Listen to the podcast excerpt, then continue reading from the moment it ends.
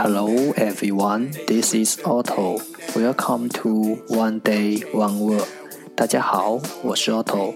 您现在收听的是荔枝 FM 幺四七九八五六，图听每日十五分钟英语之每日一词。欢迎收听，欢迎订阅。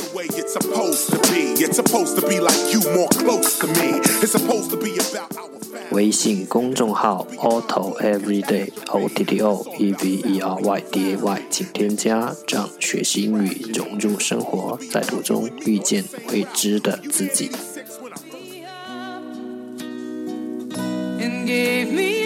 让我们一起简单的坚持每一天。gave me strength to stand alone again. Day 361 Today's word is 今天的单词是 dean dean d e a n dean 名词系主任。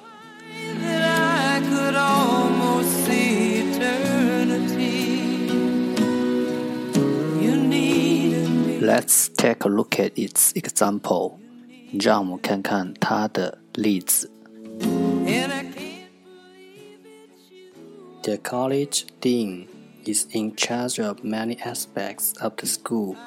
大学系主任掌管学校多方面的事务。Let's take a look at its English explanation. 让我们看看它的英文解释。 Cause I finally found someone who really cares. A person who is in charge of one of the parts of a university, such as a college or a school. 一个人，a person，掌管，in charge of，大学的一部分，one of the parts of，如学院或学校。 such as a college or school，那个掌管大学如学院或学校的一部分的人。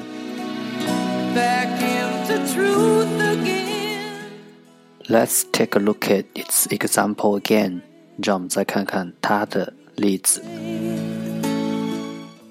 The college dean is in charge of many aspects of the school.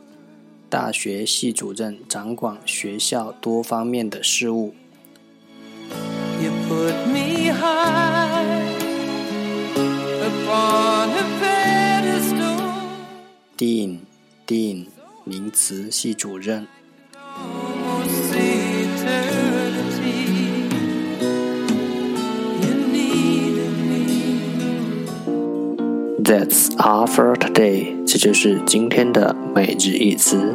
如果你喜欢我们的节目，请为我和那些愿意坚持的人点赞。欢和我一起用手机学英语，一起进步。See you next time。再见。